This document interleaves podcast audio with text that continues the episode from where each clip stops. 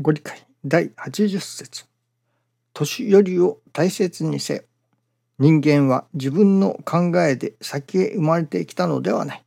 皆神のおかげで生まれてきたので、早く生まれた者ほど世のために働きをたくさんしておる道理であるから、年寄りを敬うのぞ。若い者でも役に立つ人はなんとなく人が敬うようになるが、不都合、不行き届きが重なれば、敬うてくれぬようになる。信心する者はよう心がけておるがよい。信心させていただく者に対する心がけの一つです。特に若い者には適切です。つい心がけておってもおろそかになりがちなところです。心がけというものはだんだん心がけずとも自然にできおのずと自分のものになるための心がけであります。私は年寄りの方に接すると手話の酔った手をしっかりと握ってなでさすりしたい衝動にすら駆られます。私も初めからそうではありませんでした。この師匠が私も初めからそうではありませんでした。とおっしゃっておられるところが大変印象的ですね。信心の稽古最初からそうではなかったと。それがだんだん信心の稽古をさせていただくうちにそういう心がまあ湧いてきたというのでしょうか。育ってきたというのでしょうか。そのやはり私どもの心がまあ変わってくる育ってくるということが大切だと思いますね。信心はありがたくなる稽古と教えてくださいます。そのありがたくなるというそのありがたくなる内容がやはり変わってこなければなりませんね。最初のありがたさはやはり私どもにとって都合の良いことが起こってくる。その都合の良いことに対してありがたいという。その都合の良いということもどういう都合が良いことか。それは私どものいわゆる画情画欲から出るところの願い。それが満たされる。時に自分にとって都合が良いと感じる。そしてそれをありがたいと感じるそういう都合の良さであったりありがたさであるわけですけれどもそこで止まっていたのではいわゆるいわゆるご利益信心というもので止まってしまうということになりますね。そしてそこからさらに信心とは改まることだ。日々の改まりが第一だと教えてくださる。また天地日月の心になること寛容ないと教えてくださる。天の心地の心日月の心を身につけよう。マスターしようと精進努力させていただくあるいはご神徳をいただくことだ神様のご信用をいただくことだ人が助かるようなそういう願いを持てるようになることだとまあさまざまに説かれるわけですけれどもそのことに取り組むことにありがたさを感じるようになる。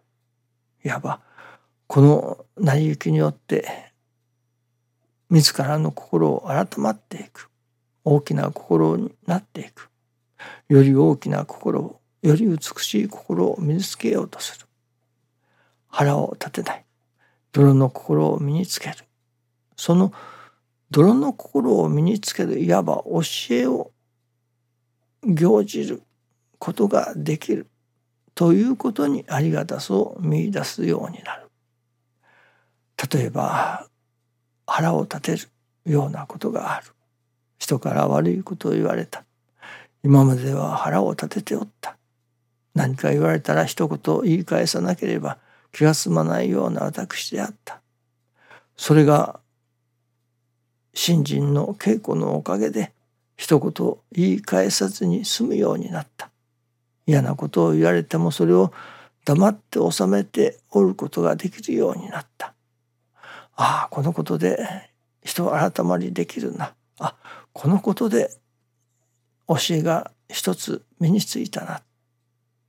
とまあ身についたということになればより一層ありがたいのでしょうけれども身につかずともよしこのことでこの教えに取り組むぞ。よし今泥の心を身につけよう。稽古をさせよう。させていただこう。このことで天の心を稽古させていただこう。日月の精進をさせていただこう。とその教えに取り組むことができる。まあ自らの心を育てることができるということに心が向いた時に今まで不都合と思っておったことがそのことにお礼が言えれるようになる。人から悪口を言われる。責められる。腹が立つ。その腹が立つことにまああなたのおかげでいわば私の我が心を崩そう崩そうとする働きが起こってくる。その崩そうとする働きに対して今まではただ単に不都合なこととして逃れたい避けたいと思っていたものとてもありがたいとは感じなかったものがそのことのおかげで信心ができると思うとそれこそ痛いけれどもありがたい。という心が育ってくるわけですね。その痛いけれどもありがたい。不都合だけれどもありがたい。それはなぜか。その不都合によって私の心を育てることができるからだ。といういただき方ができるようになる。ありがたさの世界が今までは都合の良いことだけいわゆる牙城牙欲から出るところの都合の良いことだけにしかお礼が言えなかったものが牙城牙欲ということからするとその満たされているわけではないけれどももう一つ次元の違った願いが自らの心を育てたいという願いが生まれてきてそして画情画欲が満たされるということではない。いやむしろ画情画欲にとっては不都合なことだけれどもそのことにありがたいと感じるお礼が言えれる心が生まれてくるそれは単に画情画欲を満たすことの願いから自らの心を育てること人様が助かれることのための精進ということに心が向いてきたからですね。そこにいたいけれどもありがたい。不都合だけれどもこのことによって心を育ててくださる。そこにありがたさを感じるようになる。そしてまた今日さらにいただきますことはまあそれはただ自分にとっての何と言いましょうかねありがたさというのでしょうか結局都合が悪いからそれでもありがたいというのは都合が悪いけれども自らの心が育つからありがたいと願いを自らの心を育てることに焦点を定めた時のありがたさですね。まあこれもある意味大きな意味での欲というものかもしれませんね。その欲の内容がただ身よく身勝手魅力のための欲ではない。人様の助かりを願う欲だ。とその欲が変わってきた。育ってきた。より良いものになってきたということでしょうね。ともう一つそのありがたさを感じる者がそこにそういうお働きを神様が表してくださる。その神様のお働きがありがたいと感じるありがたさですね。私も数日前から腰が痛くなったと申しております。それがだんだんその痛みが和らいできております。最初は随分痛くてそれこそ朝起きるのでも難重しておった。それがだんだん起きやすくなってきた。そこにありがたいと感じる。二つのありがたさがありますね。一つはあ三つか。一つ二つ三つぐらいありますかね。一つはそれこそ楽になった。だんだん起きれるようになった。というその治ってきたことに対するありがたさ。ともう一つはその痛くなったことのおかげでなるほど神様のおかげをいただかなければここ一寸立ち行かぬ私なのだということを分からせていただいたというありがたさ。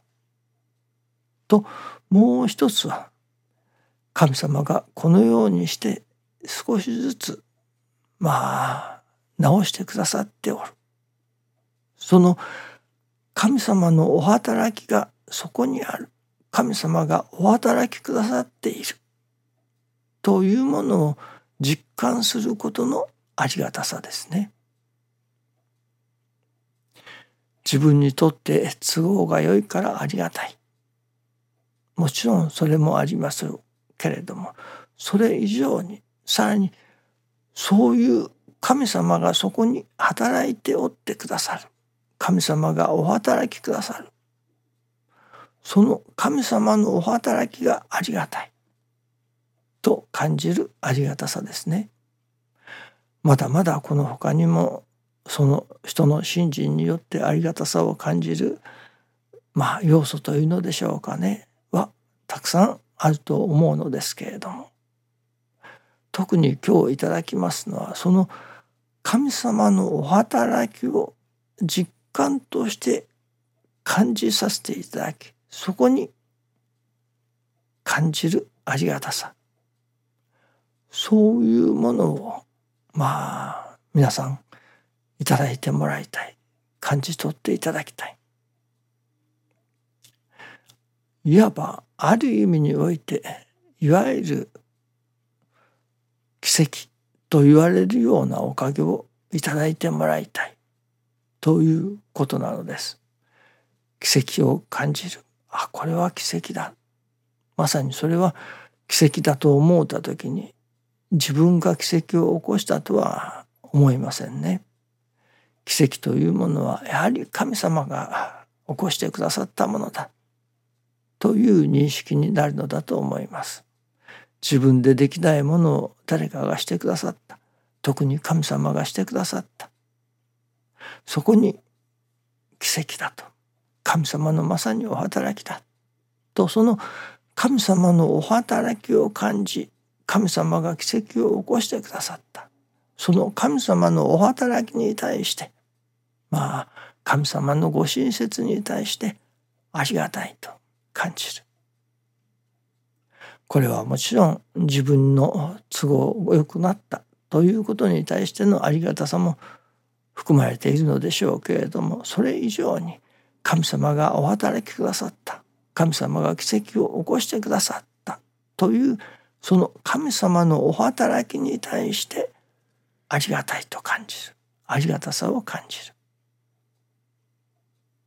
そういうありがたさですね。そういうものをやっぱり皆さん信心させていただく人たちには実感してもらいたい。